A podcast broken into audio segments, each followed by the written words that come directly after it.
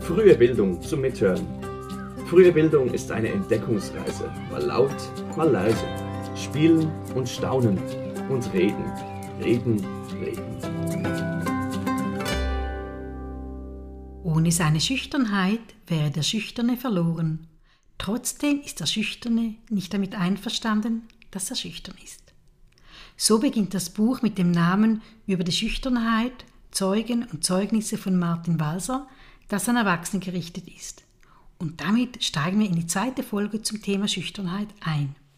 Wir sind Johanna Quiring und Mitterei vom Zentrum Frühe Bildung und wir sprechen heute, wie schon gesagt, über Schüchternheit. Wir möchten nämlich klären, warum es so wichtig ist, sich um die schüchternen Kinder zu kümmern und diese Kinder eben auch mit ihren Peers in Kontakt zu bringen. Wir möchten auch den Ursachen von Schüchternheit auf den Grund gehen.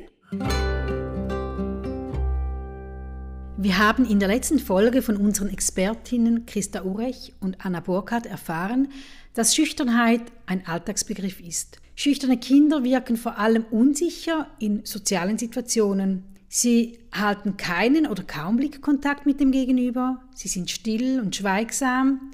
Sie zeigen ein gehemmtes, sogar ängstliches Verhalten und sind kontaktscheu. Das Umfeld nimmt die schüchternen Kinder als angenehm wahr, denn sie sind leise und werden auch als pflegeleicht beschrieben, ganz im Unterschied zu Kindern mit aggressivem Verhalten. Doch wir müssen uns um beide Extreme kümmern.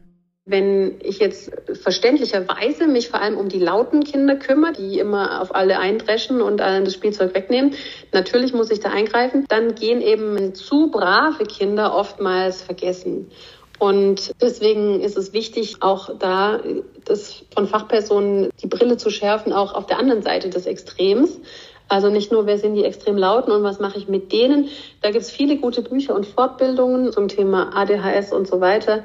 Aber man muss sich eben auch um das andere Extrem kümmern. Wir haben Anna Burkhardt gehört. Sie ist Psychologin und hat doktoriert in Biopsychologie. Sie arbeitet und forscht an der Interkantonalen Hochschule für Heilpädagogik in Zürich in Themen zu Kindern, die unter schwierigen Bedingungen aufwachsen. Anna Burkhardt sagt, man muss sich auch um diese Kinder kümmern. Nun stellt sich die Frage, wieso ist das so wichtig? Die Kindheit ist ja die Phase, wo Menschen ihre sozioemotionale Entwicklung, heißt es immer so schön, also ihre Sozialkompetenzen erwerben müssen und weiterentwickeln und sich auch reiben müssen mit Altersspenli, ja, um diese ganzen Konfliktfähigkeit und all dies zu lernen. Und wenn das Kind immer das vermeidet, dann fehlt ihm die Gelegenheit, sich in diesem Punkt zu entwickeln. In seiner ängstlich-zögerlichen Haltung fehlen dem Kind Möglichkeiten, vielfältige Erfahrungen in sozialen Kontakten zu machen um seine im vertrauten Umfeld erworbenen Sozialkompetenzen anzuwenden, zu reflektieren und dem Gegenüber allenfalls anzupassen. Mit der Zeit fehlen ihm dadurch gewisse soziale Kompetenzen, was wiederum dazu führen kann, dass es weiterhin schüchternes Verhalten zeigt, weil ihm eben diese sozialen Tools quasi fehlen. Wie sieht es nun konkret bei jungen Kindern aus, wenn ein Kind zu einem schüchternen Kind Kontakt aufnehmen möchte? Manchmal nonverbal, da wird ein Kind angespielt mit einem Ball und dann erwartet das Kind, das wird zurückwerfen oder irgendwas machen. Und wenn es halt das nicht macht, dann irgendwann wird es halt auch nicht mehr einbezogen oder gefragt, weil das für das fragende Kind ja auch frustrierend ist, immer wieder ein Nein zu kriegen und dann lässt man das Kind halt in Ruhe und vor sich hin wursteln. Und dann macht es eben diese, solche Erfahrungen nicht. Ist aber auch vor Konflikten natürlich geschützt. Was natürlich auch angenehm ist, weil wir, wir sind ja in einer Gesellschaft, die sehr Emotionen kategorisiert in gute und schlechte und die schlechten möglichst vermeidet und dann ja ist ja super, dann habe ich keinen Streit. Es macht also für das schüchterne Kind durchaus Sinn, sich zurückzuziehen. Allerdings muss man eben sehen, aus entwicklungspsychologischer Sicht ist das hochproblematisch, weil das Kind hatte jetzt eben keinen Kontakt zu dem anderen Kind und konnte seine sozialen Kompetenzen nicht weiterentwickeln. Und hier kommen wir Fachpersonen ins Spiel. Wir können schüchterne Kinder darin unterstützen, ihre Ängste zu überwinden und in Interaktionen mit anderen Kindern zu treten. Man spricht hier auch oft davon, dass wir Fachpersonen oder Bezugspersonen eine Brücke schlagen zwischen den Kindern. Genauso drückt es auch Christa Urech aus. Sie ist promovierte Erziehungswissenschaftlerin und Primarlehrerin. Sie ist Dozentin an der Pädagogischen Hochschule St. Gallen in den Studienbereichen Erziehungswissenschaften und Sprachen. Zudem unterrichtet sie Kinder einer ersten und zweiten Klasse. Sie hat Weiterbildungen für Spielgruppenleitende zur Schüchternheit durchgeführt. In einer Institution können wir Erzieherinnen und Erzieher eine Brücke schlagen. Wir können eine Unterstützung sein für diese Kinder. Man kann vielleicht am Anfang mitspielen und sich dann zurückziehen. Oder man kann einen Tipp geben. Ich glaube, was man einfach nicht machen sollte, ist das Kind einfach so lassen. Je jünger die Kinder, umso mehr braucht es die Begleitung von Erwachsenen. Wenn es sich nicht sowieso entwickelt, und das ist bei Schüchternen das Problem, dass ihnen das schwerfällt, von sich aus auf andere Kinder zu. Diese Kinder brauchen die Unterstützung durch eine erwachsene Person. Und vielleicht braucht es gar nicht viel und sie können es. Schüchternheit ist sehr unterschiedlich ausgeprägt. Es gibt Kinder, die haben einfach am Anfang mit neuen Situationen Mühe und sind zurückhaltend, öffnen sich aber relativ schnell. Und andere, da dauert es viel länger und bei denen braucht es auch mehr Unterstützung.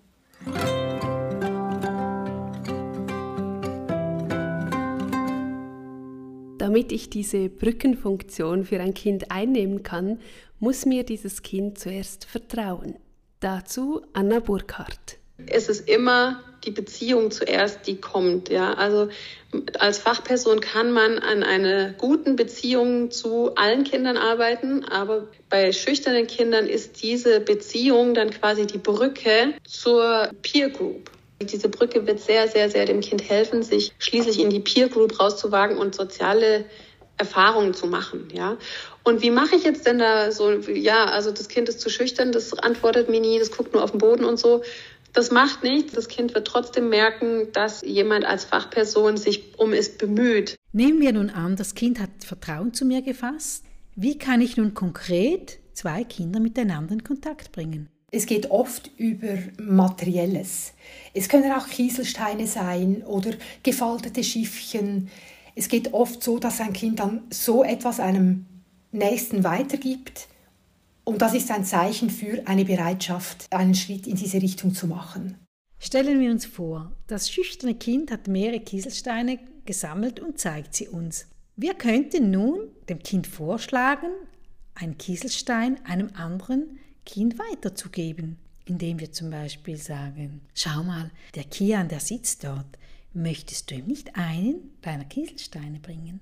Und schon hat man eine Gelegenheit geschaffen, um Kinder miteinander in Kontakt zu bringen. Beim Verschenken eines Kieselsteines muss das Kind nicht einmal etwas sagen, das ist quasi eine nonverbale Variante der Kontaktaufnahme. Weitere Möglichkeiten, wie man Kinder miteinander in Kontakt bringen kann, werden in der Podcast-Folge 13.2 beschrieben. Da geht es um soziale Kompetenzen und um gleichaltrigen Beziehungen. Hier geht es nun weiter damit, dass wir uns noch überlegen, was gibt es denn für weitere Aspekte, die wir im pädagogischen Alltag im Hinblick auf die schüchternen Kinder beachten können.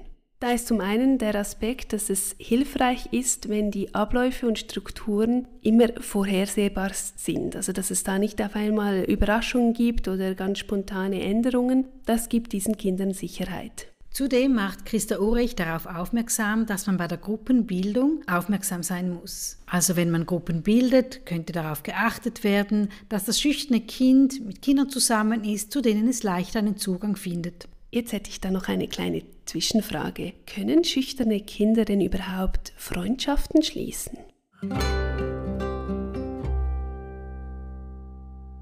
Also Freundschaften schließen, das können sie auf jeden Fall. Sie brauchen einfach länger, bis sie Vertrauen haben zu anderen Menschen, seien es jetzt Gleichaltrige oder auch Erwachsene. Und da kann es eben auch sein, dass dann Freundschaftsbildung länger dauert. Anna Burkhardt ergänzt, dass der Freundeskreis eines schüchternen Kindes auch kleiner sein kann. Also der kann sich zum Beispiel auf eine gute Freundin oder einen guten Freund beschränken. Wie wir euch zu Beginn versprochen haben, werden wir auch noch auf die Ursachen von Schüchternheit eingehen.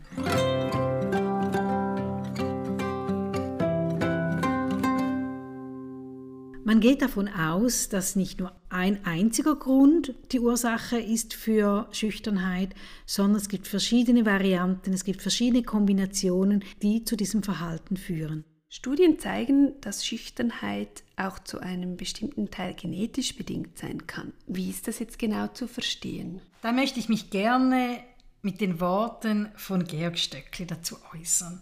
Und zwar, Georg Stöckli ist Erziehungswissenschaftler. Er hat das Thema Schüchternheit ins Zentrum gerückt und hat die Wichtigkeit von Schüchternheit betont. Er sagt, jeder Mensch trägt in sich ein Hemmungs- und ein Annäherungssystem, das je nach Situation aktiviert ist. Während die einen Kinder in Situationen, in denen man auf sie zugeht und ihnen etwas gibt, Interesse zeigen und lächeln, wenden sich andere Kinder weinend ab. Für sie prasseln in dieser Situation einfach zu viele Reize auf sie ein. Diese Kinder haben eine sogenannte geringere Reizschwelle. Sie sind überfordert. Diese niedrige Reizschwelle wird von den Eltern vererbt. Wie Untersuchungen zeigen, neigen Kinder mit einer tiefen Reizschwelle später eher zur Schüchternheit. Ob jedoch dieser genetische Teil zum Tragen kommt, hängt nicht unwesentlich von den sozialen Einflüssen ab. Also es gibt sicher biologische ähm, Vulnerabilitäten, nennt man das, also äh, irgendwelche Voraussetzungen, die jemand hat. Und wenn dann noch eben entsprechendes Umfeld dazu kommt, steigt einfach die Wahrscheinlichkeit, dass er sich dann schüchtern entwickelt.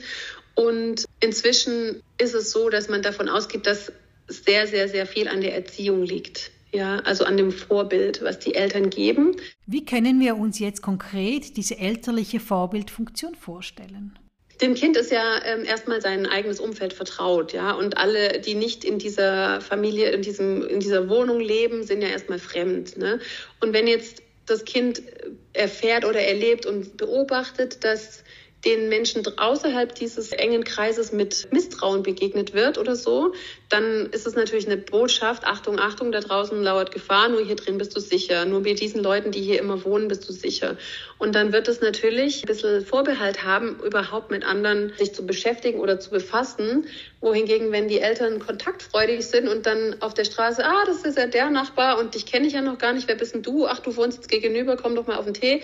Das ist natürlich eine ganz andere Vorbildfunktion, die die Eltern da haben und auch ein ganz anderes Vertrauen, dass quasi die Eltern wie so ein Vorschussvertrauen schon mal geben und die Botschaft wäre dann, andere Menschen draußen sind potenziell erstmal immer nett. Ja, natürlich gibt es auch Ausnahmen und so, aber das ist eine ganz andere Grundvoraussetzung. Muss ich vor, andre, vor fremden Menschen erstmal prinzipiell mich in Acht nehmen und manchmal sind sie halt auch nett, aber meistens sind sie nicht nett oder gefährlich.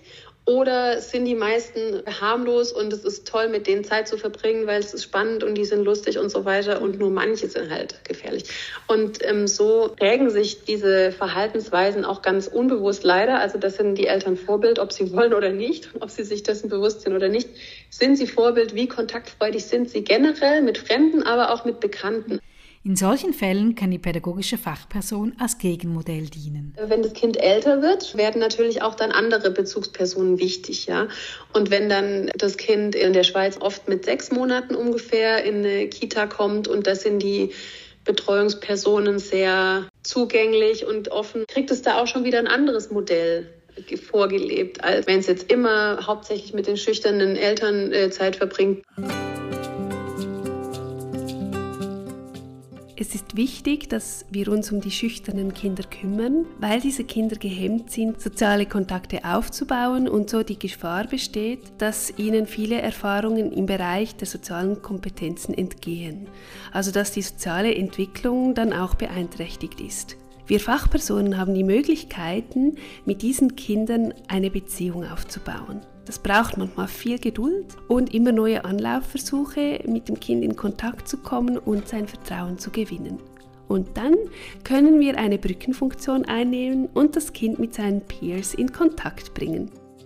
Das kann in einem ersten Schritt über nonverbale Signale geschehen, zum Beispiel über das Weitergeben eines kleinen Gegenstandes. Die Ursachen von Schüchternheit sind vielfältig. Besonders bedeutsam scheinen die Erfahrungen des Kindes in seinem nächsten Umfeld zu sein. Wenn seine Eltern zum Beispiel selbst zurückhaltend in sozialen Kontakten sind, kann sich das auf das Kind übertragen. In Institutionen der frühen Kindheit bekommt das Kind neue Bezugspersonen, die ihm alternative Modelle im Umgang mit Mitmenschen vorleben können. Praxistipp Christa Urech hat uns ein Buch empfohlen, das heißt Mutig werden mit Til Tiger von Sabine Ahrens-Eiper und Katrin Nelius. Im unterstützenden Umgang mit schüchternen Kindern wird hier ein hilfreicher Merksatz formuliert. Dieser lautet Macht nichts, aber morgen. Hier geht es darum, dem Kind immer wieder die Zuversicht zu vermitteln, dass es seine Herausforderungen in Kontakt mit anderen Menschen meistern kann. Denken wir nochmals an unser Beispiel mit dem Kieselstein zurück. Wenn das Kind noch nicht bereit ist, einem anderen Kind den Kieselstein zu geben, könnte man sagen, mach nichts. Überleg dir mal, wem du ein kleines Geschenk machen möchtest. Dann machen wir das morgen gemeinsam. Ganz im Sinne von, mach nichts, aber morgen. Das war frühe Bildung zum Mithören. Schön warst du dabei. Welche Themen beschäftigen dich? Schreib uns eine Mail auf podcast.fruehebildung.phsg.ch oder schick uns eine Sprachnachricht via Webseite www.frühe-bildung.ch. Der Podcast ist eine Produktion des Zentrums Frühe Bildung der Pädagogischen Hochschule St. Gallen unter der Leitung von Johanna Quiring. Für die Musik war Michael Duss verantwortlich, zusammen mit Gabriel Meyer. Vielen Dank fürs Zuhören und bis zum nächsten Mal.